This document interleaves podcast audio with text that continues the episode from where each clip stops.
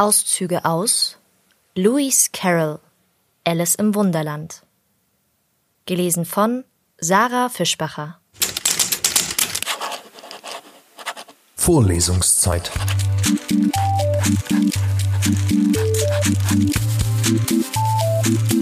Der Geschichten-Podcast für jede Gelegenheit.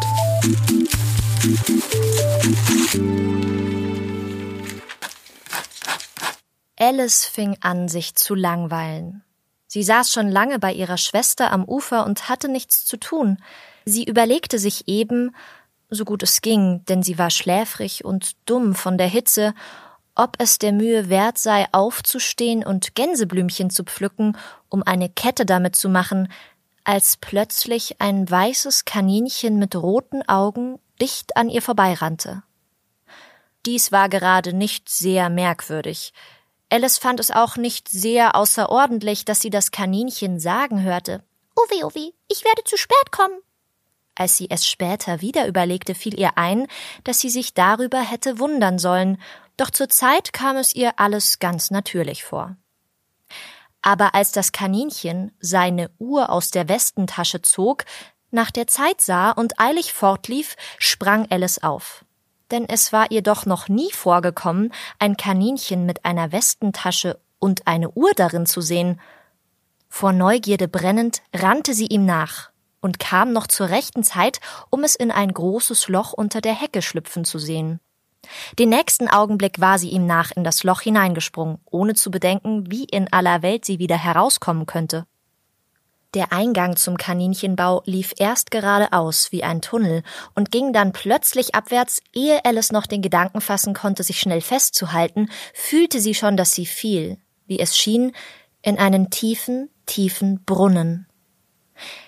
Entweder musste der Brunnen sehr tief sein oder sie fiel sehr langsam, denn sie hatte Zeit genug, sich beim Fallen umzusehen und sich zu wundern, was nun wohl geschehen würde. Zuerst versuchte sie hinunterzusehen, um zu wissen, wohin sie käme, aber es war zu dunkel, um etwas zu erkennen. Da besah sie die Wände des Brunnens und bemerkte, dass sie mit Küchenschränken und Bücherbrettern bedeckt waren. Hier und da erblickte sie Landkarten und Bilder an Haken aufgehängt. Sie nahm im Vorbeifallen von einem der Bretter ein Töpfchen mit der Aufschrift Eingemachte Apfelsinen. Aber zu ihrem großen Verdruss war es leer. Sie wollte es nicht fallen lassen, aus Furcht, jemand unter sich zu töten, und es gelang ihr, es in einen anderen Schrank, an dem sie vorbeikam, zu schieben. Nun, dachte Alice bei sich, nach einem solchen Fall werde ich mir nichts daraus machen, wenn ich die Treppe hinunterstolpere. Wie mutig sie mich zu Hause finden werden. Ich würde nicht viel Redens machen, wenn ich selbst von der Dachspitze hinunterfiele, was sehr wahrscheinlich war. Hinunter, hinunter, hinunter. Wollte denn der Fall nie endigen? Wie viele Meilen ich wohl jetzt schon gefallen bin? sagte sie laut. Ich muss ungefähr am Mittelpunkt der Erde sein. Lass sehen, das wären achthundertundfünfzig Meilen, glaube ich.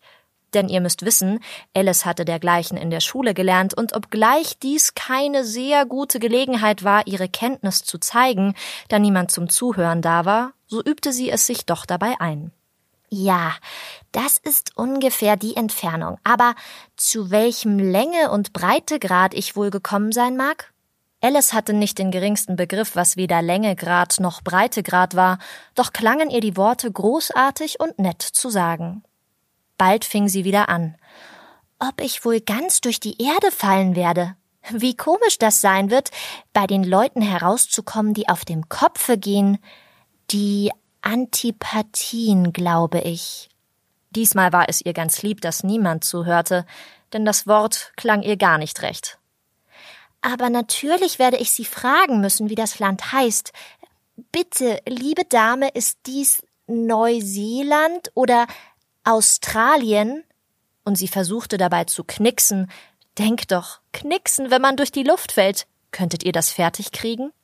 Aber Sie werden mich für ein unwissendes kleines Mädchen halten, wenn ich frage. Nein, es geht nicht an zu fragen. Vielleicht sehe ich es irgendwo angeschrieben. Hinunter, hinunter, hinunter. Sie konnte nichts weiter tun, also fing Alice bald wieder zu sprechen an.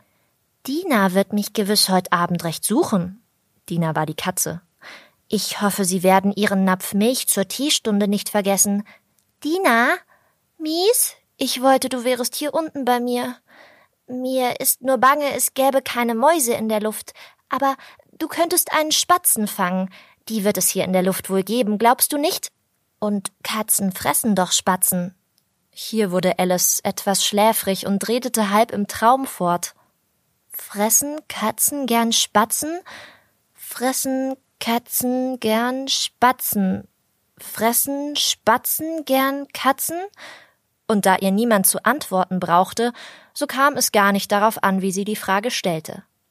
Sie fühlte, dass sie einschlief und hatte eben angefangen zu träumen, sie gehe Hand in Hand mit Dina spazieren und frage sie ganz ernsthaft Nun, Dina, sage die Wahrheit.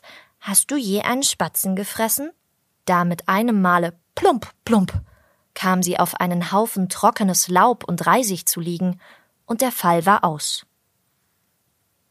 Alice hatte sich gar nicht wehgetan. Sie sprang sogleich auf und sah in die Höhe, aber es war dunkel über ihr. Vor ihr lag ein zweiter langer Gang, und sie konnte noch eben das weiße Kaninchen darin entlanglaufen sehen.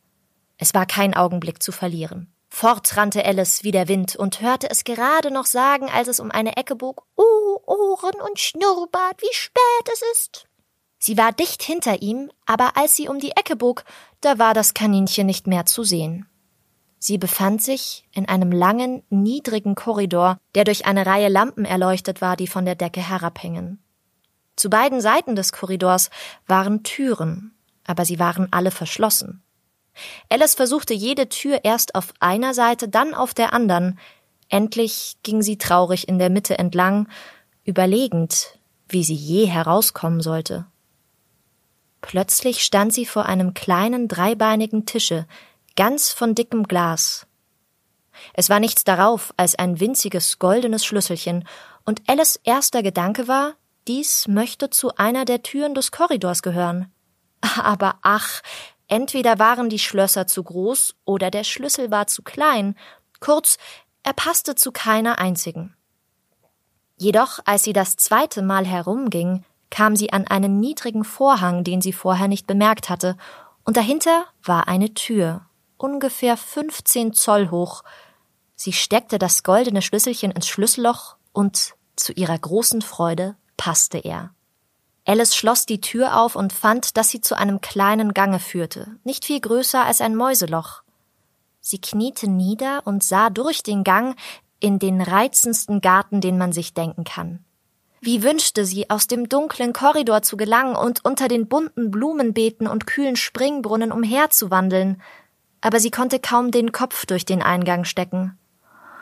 Und wenn auch mein Kopf hindurchginge, dachte die arme Alice, was würde es nützen ohne die Schultern? Oh, ich möchte mich zusammenschieben können wie ein Teleskop. Das geht gewiss, wenn ich nur wüsste, wie man es anfängt. Denn es war kürzlich so viel Merkwürdiges mit ihr vorgegangen, dass Alice anfing zu glauben, es sei fast nichts unmöglich.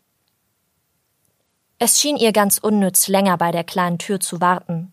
Daher ging sie zum Tisch zurück, halb und halb hoffend, sie würde noch einen Schlüssel darauf finden, oder jedenfalls ein Buch mit Anweisungen, wie man sich als Teleskop zusammenschieben könne. Diesmal fand sie ein Fläschchen darauf. Das gewiss vorhin nicht hier stand, sagte Alice, und um den Hals des Fläschchens war ein Zettel gebunden mit den Worten Trinke mich wunderschön in großen Buchstaben darauf gedruckt. Alice wagte zu kosten, und da es ihr gut schmeckte, es war eigentlich wie ein Gemisch von Kirschkuchen, Sahnesoße, Ananas, Putenbraten, Naute und armen Rittern. So trank sie die Flasche aus. Was für ein komisches Gefühl, sagte Alice. Ich gehe gewiss zu wie ein Teleskop. Und so war es in der Tat. Jetzt war sie nur noch zehn Zoll hoch und ihr Gesicht leuchtete bei dem Gedanken, dass sie nun die rechte Höhe habe, um durch die kleine Tür in den schönen Garten zu gehen. Doch erst wartete sie einige Minuten, ob sie noch mehr einschrumpfen werde. Sie war einigermaßen ängstlich, denn es könnte damit aufhören, sagte Alice zu sich selbst, dass ich ganz ausginge wie ein Licht. Mich wundert, wie ich dann aussähe. Und sie versuchte sich vorzustellen, wie die Flamme von einem Lichte aussieht, wenn das Licht ausgeblasen ist, aber sie konnte sich nicht erinnern, dies je gesehen zu haben. Nach einer Weile, als sie merkte, dass weiter nichts geschah, beschloss sie gleich in den Garten zu gehen. Aber arme Alice, als sie an die Tür kam, hatte sie das goldene Schlüsselchen vergessen. Sie ging nach dem Tische zurück, es zu holen, fand aber, dass sie es unmöglich erreichen konnte. Sie sah es ganz deutlich durch das Glas, und sie gab sich alle Mühe, an einem der Tischfüße hinaufzuklettern, aber er war zu glatt, und als sie sich ganz müde gearbeitet hatte, setzte sich das arme kleine Ding hin und weinte. Still, was nützt es so zu weinen? sagte Alice ganz böse zu sich selbst. Ich rate dir, den Augenblick aufzuhören.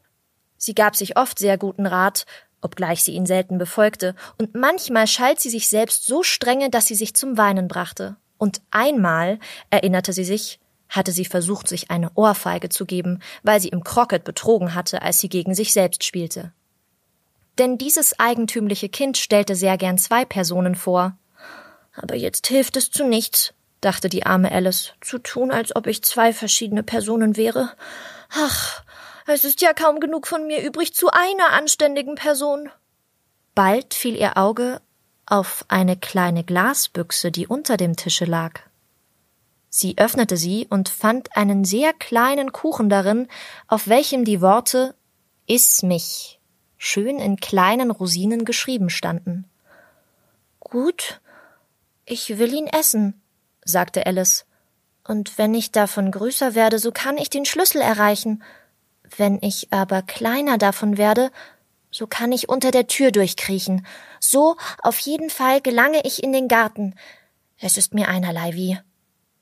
Sie aß ein bisschen und sagte neugierig zu sich selbst Aufwärts oder abwärts?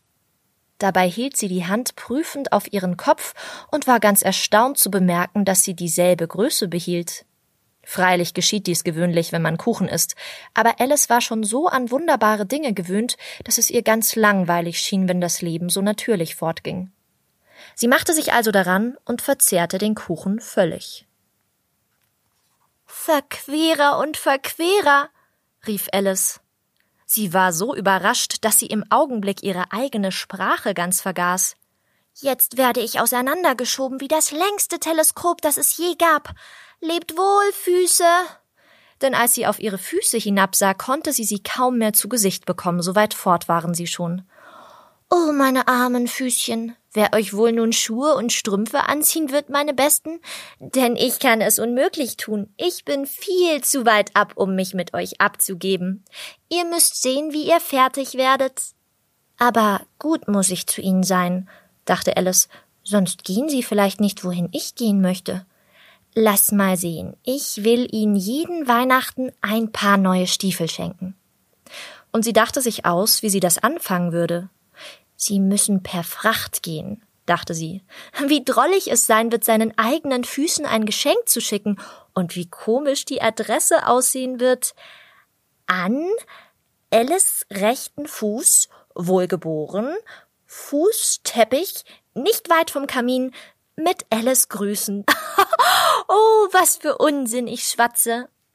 Gerade in dem Augenblick stieß sie mit dem Kopf an die Decke. Sie war in der Tat über neun Fuß groß, und sie nahm sogleich den kleinen goldenen Schlüssel auf und rannte nach der Gartentür. Arme Alice.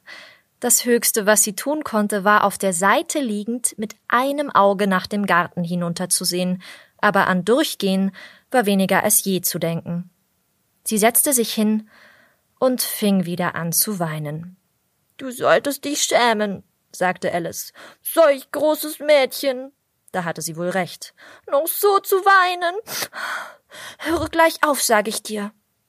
Aber sie weinte trotzdem fort und vergoss Tränen eimerweise, bis sich zuletzt ein großer Pfuhl um sie bildete, ungefähr vier Zoll tief und den halben Korridor lang. Nach einem Weilchen hörte sie Schritte in der Entfernung und trocknete schnell ihre Tränen, um zu sehen, wer es sei. Es war das weiße Kaninchen, das prachtvoll geputzt zurückkam, mit einem Paar weißen Handschuhen in einer Hand und einen Fächer in der andern. Es trippelte in großer Eile entlang vor sich hinredend. Oh, die Herzogin, die Herzogin, die wird mal außer sich sein, wenn ich sie warten lasse. Alice war so ratlos, dass sie jeden um Hilfe angerufen hätte. Als das Kaninchen daher in ihre Nähe kam, fing sie mit leiser, schüchterner Stimme an Bitte, lieber Herr. Das Kaninchen fuhr zusammen, ließ die weißen Handschuhe und den Fächer fallen und lief davon in die Nacht hinein, so schnell es konnte. Alice? Alice? Wach auf, liebe Alice, sagte ihre Schwester. Du hast mal lange geschlafen. Oh, und ich habe einen so merkwürdigen Traum gehabt, sagte Alice, und sie erzählte ihrer Schwester, so gut sie sich erinnern konnte, alle die seltsamen Abenteuer, welche ihr eben gehört habt. Als sie fertig war, gab ihre Schwester ihr einen Kuss und sagte, es war ein wunderbarer Traum, das ist gewiss. Aber nun lauf hinein zum Tee, es wird spät. Da stand Alice auf und rannte fort und dachte dabei, und zwar mit Recht, dass es doch ein wunderschöner Traum gewesen sei. Vorlesungszeit